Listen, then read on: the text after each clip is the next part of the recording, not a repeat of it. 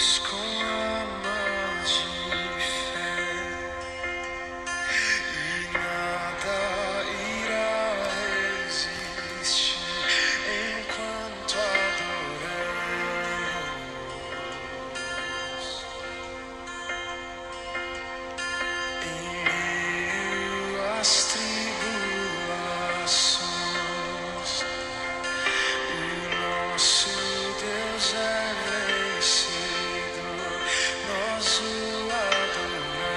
Olá, queridos, graça e paz, que você realmente possa lutar com as armas espirituais, pois, como o apóstolo Paulo disse, as nossas armas não são carnais, mas poderosas em Cristo Jesus. Então, vencemos as batalhas espirituais através do louvor, da adoração, da verdadeira entrega, da consagração ao Senhor, né? Esses são os meios, porque como o Senhor Jesus Cristo disse ao rei Josafá, para que ele não temesse, não tivesse medo daquela grande multidão que viria contra ele, porque nessa batalha não tereis que batalhar, né? Essa batalha não é vossa, essa batalha é do Senhor. Amém? Então que realmente você também possa crer assim, possa afirmar assim, possa já agradecer ao Senhor por isso, porque Ele é fiel. Amém? Então ontem a gente viu né, o encontro de Rebeca ali com o servo de Abraão, com Eliezer, tá bom? O nome Eliezer dele, né? Então ela sai ali ao encontro, acontece exatamente como ele orou ao Senhor, pedindo né, um sinal: olha, Senhor, que seja assim que a, a moça que me der de beber, que eu der, né, que eu pedir a ela, ela também diga que vai, que vai também dar de beber aos camelos, né? Lembrando que eram dez, ou seja, era trabalho, né? No entanto, pela sua alegria, pela sua satisfação, pelo seu é, desejo de servir, ela não encarava aquilo como um sacrifício. Então, uma coisa é muito importante a gente entender, né? É, o que a gente faz para o Senhor deve ser feito não num espírito de sacrifício, porque não podemos aceitar nenhum outro sacrifício que não seja o do Senhor Jesus Cristo, o Filho de Deus, né, que veio aqui, né, nasceu em carne, como diz também o apóstolo João, né, nas suas cartas, e ali né, ele, né, gerado pelo Espírito Santo, né, então por isso que nós temos essa herança dupla, sendo filhos de Deus através do Senhor Jesus Cristo, né, então temos herança dupla, tanto herança material quanto herança também espiritual, né, então é importante que aquilo que a gente faça para o Senhor, faça num espírito de adoração, de gratidão, de amor, porque quando a gente assim faz, a gente não faz naquele espírito de sacrifício, como se fosse uma coisa terrível. Não, não, de maneira nenhuma. A gente vai fazer com alegria, sabendo que até mesmo, como disse o apóstolo Pedro, até mesmo se for o caso sofrer por amor a Cristo, isso ainda é privilégio do qual nós não somos dignos. Amém? Então, ali Rebeca, ela mostra esse lado, essa alegria em fazer, essa alegria em abençoar, em ajudar. Amém? Então, lemos até também o versículo 27, quando o, o Eliezer ele ora ali ao Senhor, né, se inclina, adora ao Senhor, cultua ao Senhor, ou seja, não é só aquele que pede oração, mas é aquele que adora ao Senhor, é aquele que é grato também, é aquele que testemunha, né? Então, uma das coisas muito importantes na sua vida, na nossa vida, é isso mesmo, é a gente testemunhar, né? Lembrando sempre que nosso pastor Takama sempre nos diz: Deus é glorificado naquilo que ele faz por nós. Então, quando você ora, quando você pede ao Senhor, a Bíblia diz que Deus tem prazer em abençoar você. Né? E aí o que, que acontece? Recebendo a bênção, não esqueça também de agradecer, não esqueça de contar a bênção. Isso é muito importante, serve para o fortalecimento das pessoas, serve para mostrar que o Senhor não tem favoritismo, que o Senhor abençoa todo e qualquer, né? que o Senhor não nos trata segundo os nossos pecados, ou não somos abençoados porque merecemos, mas sim porque o Senhor é bom, porque Ele é fiel, porque uma coisa sim é necessário, é crer. Então, se creres, disse Jesus, verás a glória de Deus. Jesus nunca exigiu de ninguém. Tantas pessoas que ele atendeu, mesmo pessoas que não eram crentes, mesmo pessoas que não eram ali do povo do judeu, né, do povo de Israel, o Senhor atendeu e muitas vezes até elogiou bastante, dizendo: Olha só, nem mesmo em Israel eu encontrei tanta fé. Né? Então alegrava o Senhor e alegra o Senhor porque Ele é bom, Ele é generoso, Ele é misericordioso. Amém? Então você pode crer também e você recebendo você testemunhe, não esqueça disso. Fale para os seus amigos, fale para os seus parentes. Conte a eles como é bom servir ao Senhor, como nos traz paz, sabe? Muitas vezes você pode até não falar nada porque você fica pensando: ah, não, mas a pessoa é dura de coração, a pessoa não vai aceitar. Deus é Deus de milagres. Nosso Pai Celestial ele faz milagres, ele é o mesmo ontem, hoje, eternamente. Ore, peça ao Senhor. Você vai sentir a alegria do Espírito Santo em falar desse amor. Faça como Rebeca, né? Então, é, é, encha o seu canto, cântaro d'água, a sua jarra de água, o seu coração de água, né? Da palavra, essa água que lava, que purifica, que santifica, que renova que mata a sede, essa água que refrigera a alma, como disse o salmista Davi no Salmo 23, e despeje aí, né? Leve para outras vidas, tantas pessoas estão precisando, né? Em nome de Jesus, você quer agradar mesmo ao Senhor? Faça isso com amor, né? Muitas vezes eu sei que a gente tende a querer chamar as pessoas para ir para a igreja, e se você parar para pensar, a gente sempre acha que é responsabilidade de um pastor, né? É, assim, ele falar a palavra e não, o Senhor quer dar esse privilégio a você. Fale daquilo que Deus é na sua vida. Você não precisa saber a Bíblia de cor, né, de, de, de, de capa a capa. Você não precisa saber onde está escrito isso, aquilo.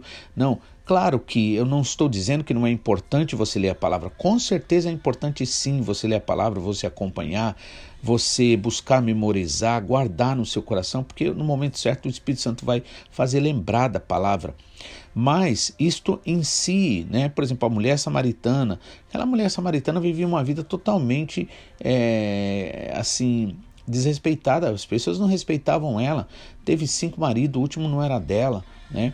Mas o Senhor ali é, enche ela de alegria. O que, que ela faz? Ela volta ali na cidade e fala para aquele monte de gente lá e as pessoas vão tudo lá depois que as pessoas chegam lá até Jesus, o importante é isso, é você levar as pessoas a Jesus. Não é você, não é a gente que faz alguma coisa pela vida das pessoas, não é a gente que cura, não é a gente que liberta. A gente só leva até Jesus. Como é que a gente leva as pessoas até Jesus? Testemunhando aquilo que o Senhor é na nossa vida, né? É, sempre ali é, mostrando essa alegria, essa satisfação, essa paz. Como é bom ter essa palavra. Mas é, se nós não fizermos isso, estaremos vendo as pessoas morrendo de sede, ou seja, da palavra de Deus, da, né, precisando. Então não faça isso sim. O importante é você levar as pessoas até o Senhor Jesus. Aquela mulher samaritana fez isso. Qual foi o resultado?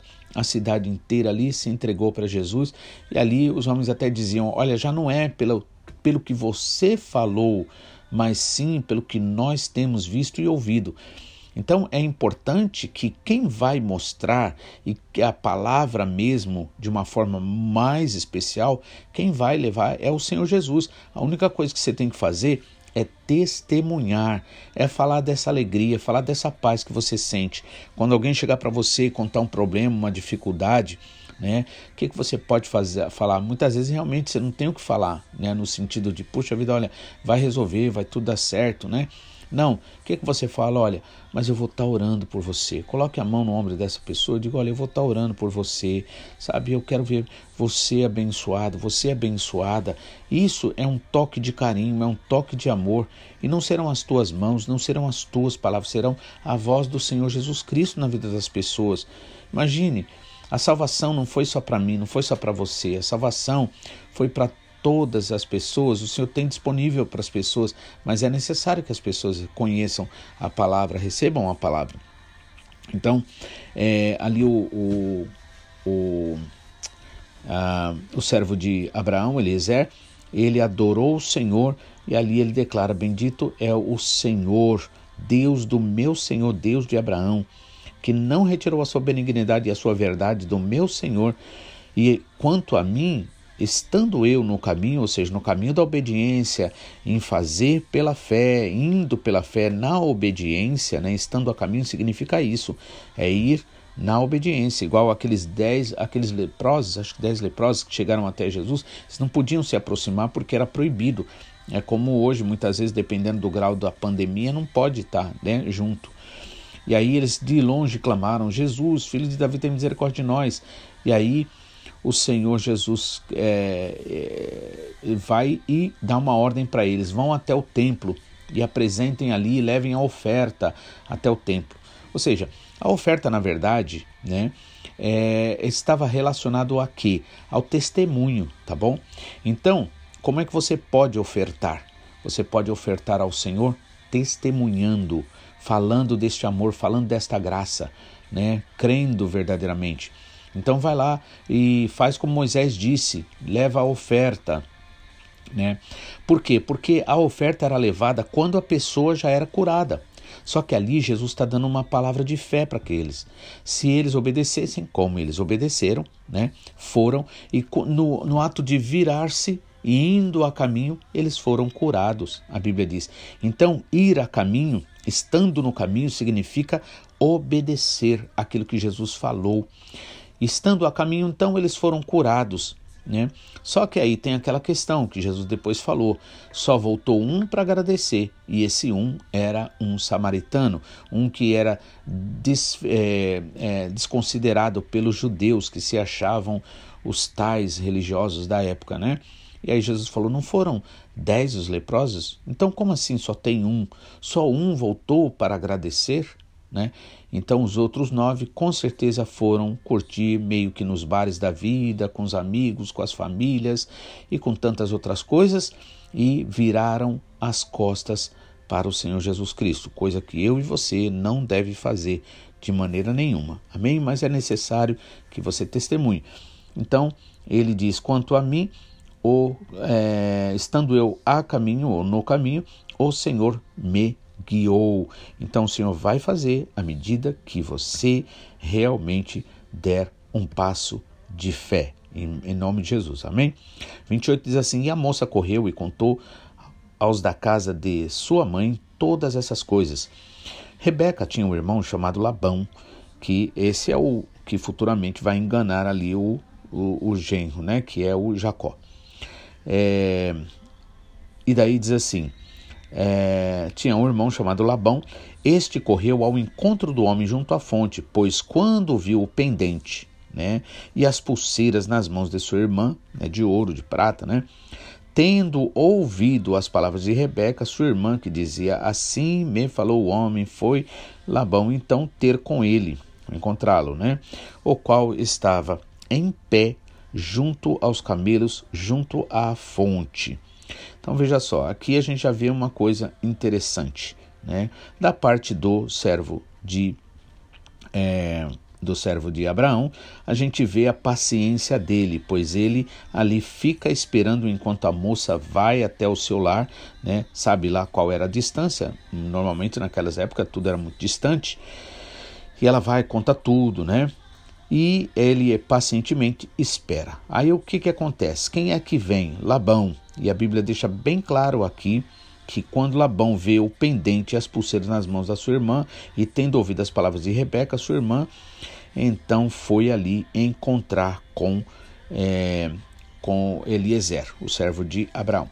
Então veja que é, Labão aqui já é, mostra-se aquele tipo de pessoa que na verdade só está interessado nas coisas materiais. A gente vai ver isso mais para frente um pouco, né? E aí ele vai e elogia o, o, o Eliezer, né, servo de Abraão, dizendo: Entra, bendito do Senhor, por que estás aí fora? Pois já preparei a casa e o lugar para os camelos. Então fez entrar o homem, descarregaram-lhe os camelos e lhes deram forragem e pasto. Deu-lhe também água para lavar os pés e também aos homens que estavam com ele. Diante dele puseram comida, porém ele, o servo de Abraão, Eliezer, disse: Não comerei enquanto não expuser, né, enquanto não falar do propósito a que venho. Labão respondeu: é, para ele: Dize. Então disse o servo de Abraão: O Senhor tem abençoado muito o meu senhor, e ele se tornou grande, deu-lhe ovelhas, bois, prata, ouro, e servos e servas e camelos e jumentas, né, tal. E aí ele começa então é, falar aquilo que o Senhor fez para Abraão. No entanto, isso é interessante aqui, esse versículo 33, né, que diz o quê? Diante dele então se coloca comida, porém o que, que ele diz? Não comerei enquanto não falar, ou seja, não expor o propósito pela qual eu vim. Então, ou seja, ele leva em consideração que é muito mais importante né, para ele, como um servo fiel, nesse caso, como alguém que realmente tem responsabilidade sobre aquilo que lhe foi imposto, a, a, a, sua, a sua obrigação, né, é, ele prefere então fazer o quê? Né, fazer primeiro o que tem que ser feito. Então, ele ali dá um tempo com aquelas hospitalidades, com aquela coisa toda, como era muito comum na época, né? E daí nós também precisamos, como filhos de Deus, como pessoas que amam ao Senhor, como pessoas que têm o interesse de agradar ao Senhor, é preciso a gente também colocar em primeiro lugar o reino de Deus, a vontade de Deus, aquilo que o Senhor quer em primeiro lugar. Amém? Não se deixar levar pelos problemas, não se deixar levar pelas situações, pelos elogios, seja lá por que for. É necessário a gente realmente fazer em primeiro lugar o que precisa ser feito em primeiro lugar lugar. Amém? Que assim seja na sua vida e assim você seja abençoado abençoada para a honra e glória do Senhor. E semana que vem, com certeza, voltaremos para a honra e glória do Senhor. Em nome de Jesus.